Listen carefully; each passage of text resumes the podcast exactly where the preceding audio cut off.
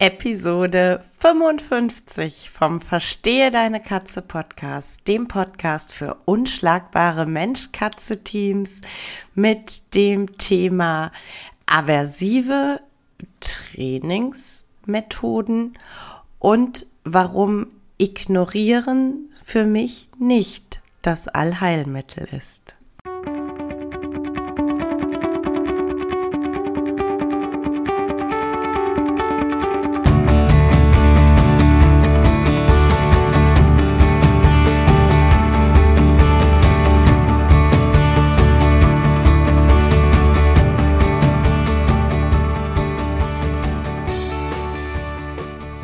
Bin Katrin Knispel, Mentorin für unschlagbare Mensch-Katze-Teams.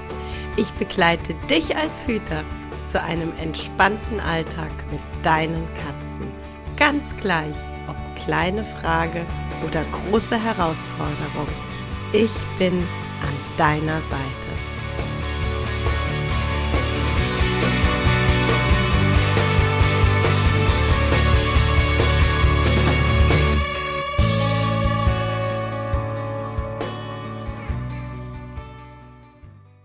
Hallo, schön, dass du da bist. Heute möchte ich mich dem Thema, ähm, ja, aversive Trainings- oder Erziehungsmethoden und der Methode des Ignorierens widmen. Ähm, aversive Trainingsmethoden, was versteht man darunter, was verstehe ich darunter? Ähm, aversive Methoden sind generell ähm, Methoden, die ähm, einen Effekt dadurch erzielen, dass sich ein unangenehmes Gefühl einstellt.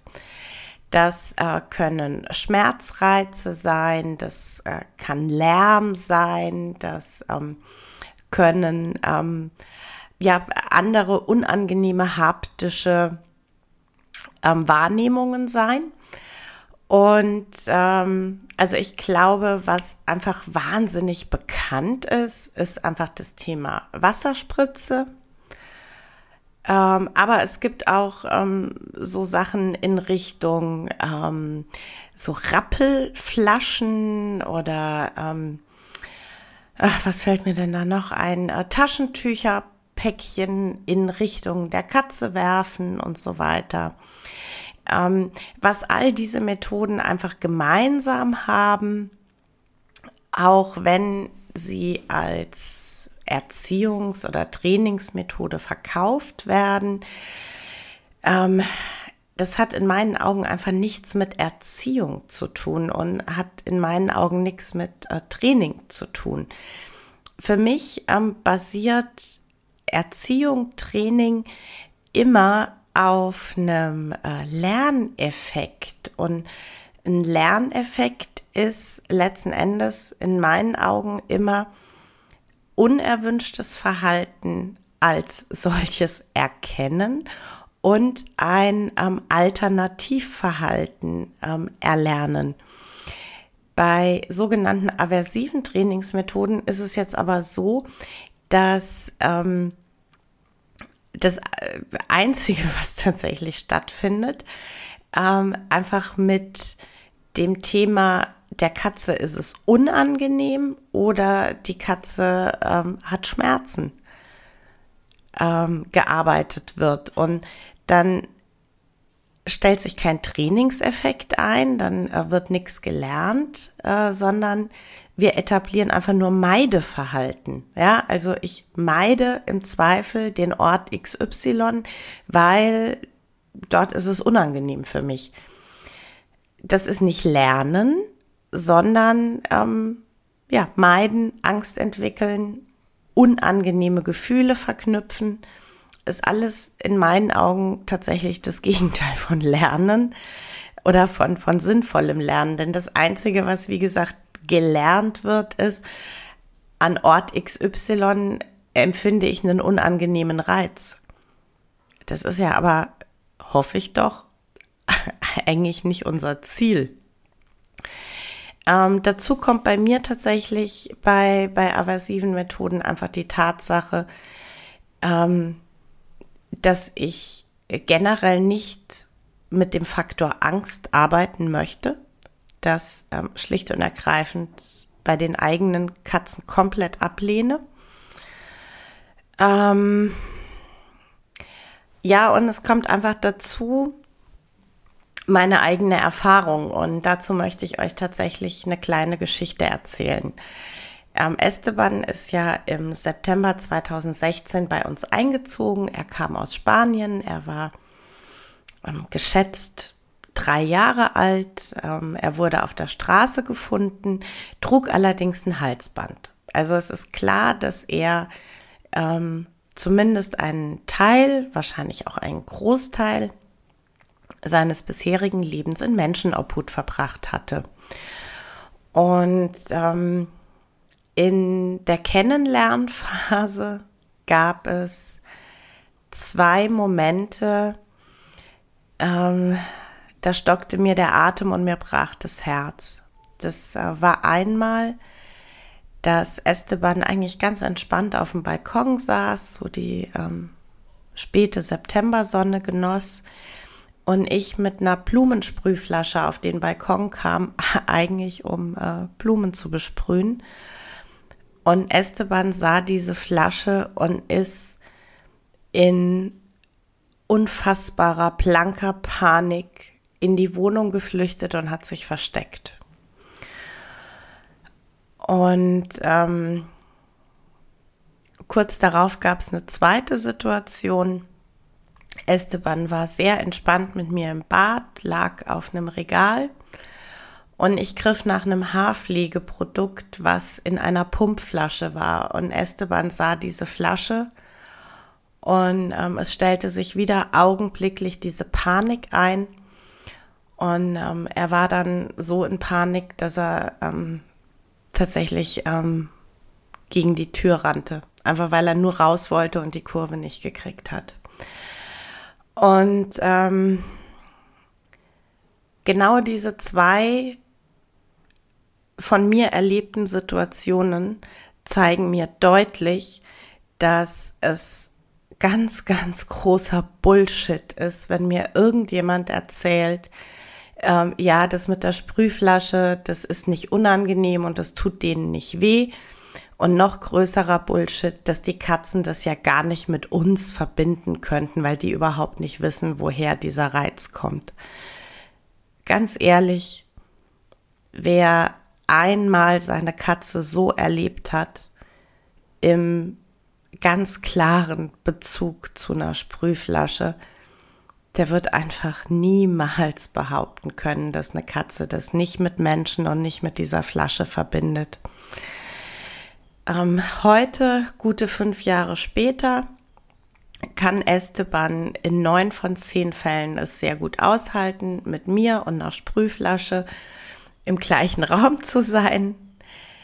Ähm, das war aber tatsächlich ein ganz langer Weg. Also ähm, es, es war dann tatsächlich ganz lange so, dass ich ihn ganz bewusst angesprochen habe, dass er mich anschaut ähm, und dann quasi mit der Hand Richtung Sprühflasche gegangen bin und ihm äh, dann äh, ja die die Zeit eingeräumt habe zu entscheiden, ob er den Raum verlassen möchte, während ich die Sprühflasche in der Hand habe.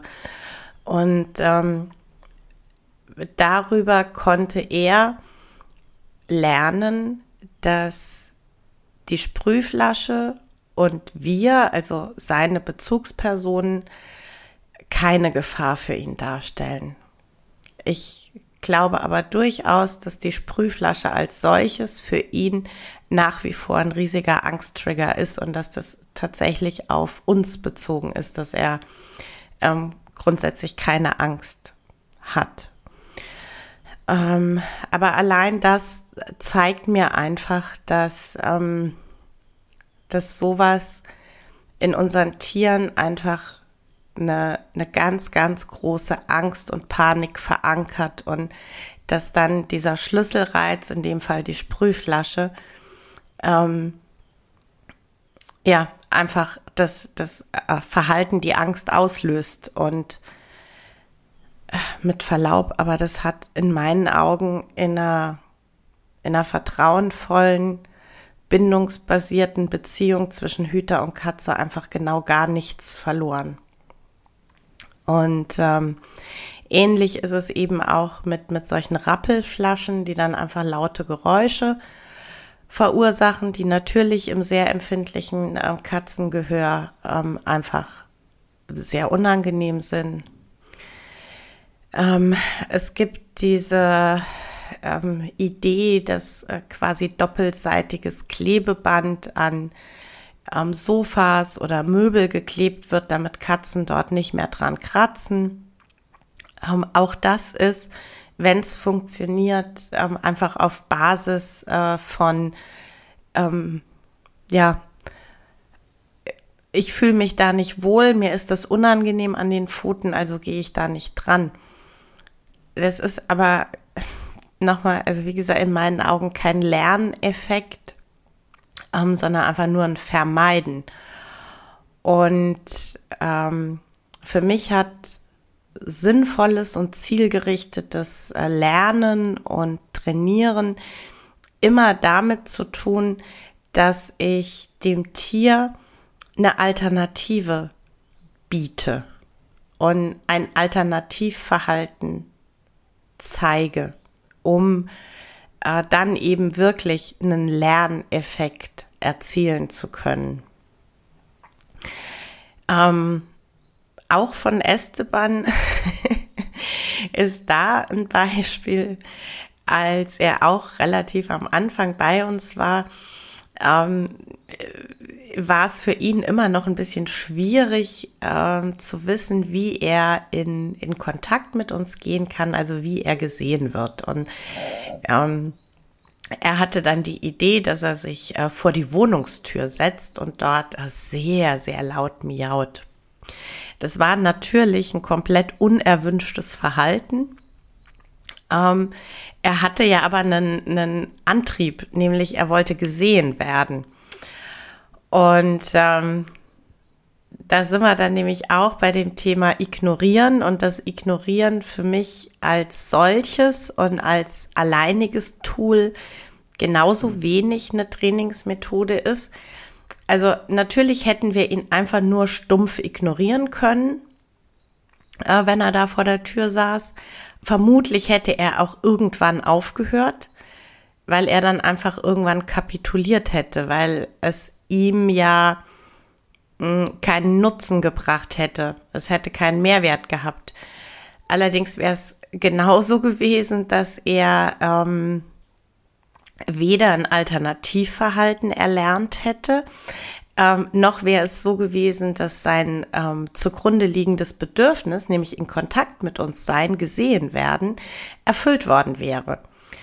Und ähm, so war es dann für uns so, dass wir uns äh, permanent mit Keksen bewaffnet hatten. Also wir hatten in jeder Hosentasche, in, in jeder Jackentasche immer ähm, Kekse. Wir haben das ähm, quasi nicht erwünschte Verhalten, nämlich das sehr laute Vokalisieren an der Wohnungstür ignoriert. Ja, aber das nur als ersten Schritt, denn der zweite und deutlich wichtigere Schritt war, sobald er aufgehört hat zu vokalisieren und Kontakt mit uns aufnahm, also sprich ähm, in einen Raum gekommen ist, in dem wir waren, sobald dieses Verhalten gezeigt wurde, wurde er ähm, gelobt, er wurde gestreichelt, wir haben mit ihm gesprochen, er bekam Kekse. Und ähm, so konnte er einfach ein Alternativverhalten lernen und etablieren. Und ähm, so wurde für ihn immer mehr deutlich, ach so, warte mal, ich muss gar nicht an der Tür vokalisieren, um gesehen zu werden. Es reicht schon, wenn ich existiere wenn ich einen Raum betrete und in Kontakt mit meinen Menschen gehe, dann nehmen die mich wahr und dann ähm, kriege ich die Nähe, die ich brauche. Und ähm, das ist tatsächlich einfach so das, was mir bei, bei der Empfehlung, unerwünschtes Verhalten zu ignorieren, ähm, ganz massiv fehlt. Es fehlt einfach der essentielle nächste Schritt, nämlich erwünschtes Verhalten wahrnehmen und belohnen, um es als Alternativverhalten zu etablieren. Und bei manchen Verhaltensweisen ähm, ist es einfach so, dass wir hinterfragen müssen, welches Bedürfnis steckt dahinter, welche Art eigene Verhaltensweise, welches Art eigene Bedürfnis oder individuelle Bedürfnis unserer Katze ähm, bedient sie eigentlich mit diesem Verhalten oder versucht sie mit diesem Verhalten zu bedienen. Also als Beispiel das am Kratzen an äh, Möbeln, Sofa. Ähm, Kratzmarkieren ist und bleibt einfach ein ganz, ganz natürliches Bedürfnis unserer Katzen. Und ähm, wir können natürlich schauen, ob wir ähm, alternative Kratzmöglichkeiten anbieten können, auch in direkter Nähe. Also zum Beispiel, ob wir einen kleinen Kratzstamm an einem Türrahmen oder neben einem Sofa aufbauen können. Ähm, wir können versuchen, verschiedene ähm, Kratzuntergründe anzubieten. Also verschiedene ähm, Teppichgeschichten, Sisal, ähm, Pappe, etc. Äh, wir können versuchen, vertikal und horizontal, vielleicht auch schräg anzubieten. Es kann aber einfach auch tatsächlich sein, dass ähm, die Katze halt zum Beispiel unglaublich gerne, ähm, das macht einer von meiner Bande richtig gerne, sich auf den Rücken legt und einfach ähm, sich mit den ähm, Krallen in Rückenlage am, an der Sofakante entlang zieht und da einfach im, im Spielverhalten wahnsinnig Lust drauf hat. Ähm, ich kann dann einfach schauen, ob ich das Sofa an der Stelle einfach ein bisschen verstärken kann oder so. Für mich ist es einfach kein Weg, dort dann doppelseitiges Klebeband anzubringen, um meiner Katze einfach ein unangenehmes Gefühl zu bereiten. Weil das für mich eine in sich nicht, nicht ähm, schlüssige Überlegung ist, dass ich ein Komfortverhalten, dass ich ein Art eigenes Bedürfnis mit unangenehmen Gefühlen überdecke. Und ähm, das ist eben auch ein Aspekt, der grundsätzlich bei mir über allen Aversivmethoden steht, egal ob äh, Rasselflasche, unangenehme Gerüche, unangenehme Untergründe oder eben die Spritzpistole, ähm, was wir damit auch immer, und ich denke, darüber sollten wir uns bewusst sein, was wir damit immer forcieren, ist, dass die Katze in ihrem eigenen Revier in dem Bereich, in dem sie sich maximal wohl und sicher fühlen sollte, Orte hat, an denen sie unangenehme Gefühle hat. Es gibt dann Spots in der Wohnung, die diese Katze mit unangenehmen Reizen verbindet. Und ähm, das gehört für mich einfach nicht in mein geschütztes Zuhause. Ganz einfach. ähm, genau, also einfach nochmal zusammengefasst. Ähm, Angst oder Meideverhalten auslösen ist für mich weder Erziehung noch Training.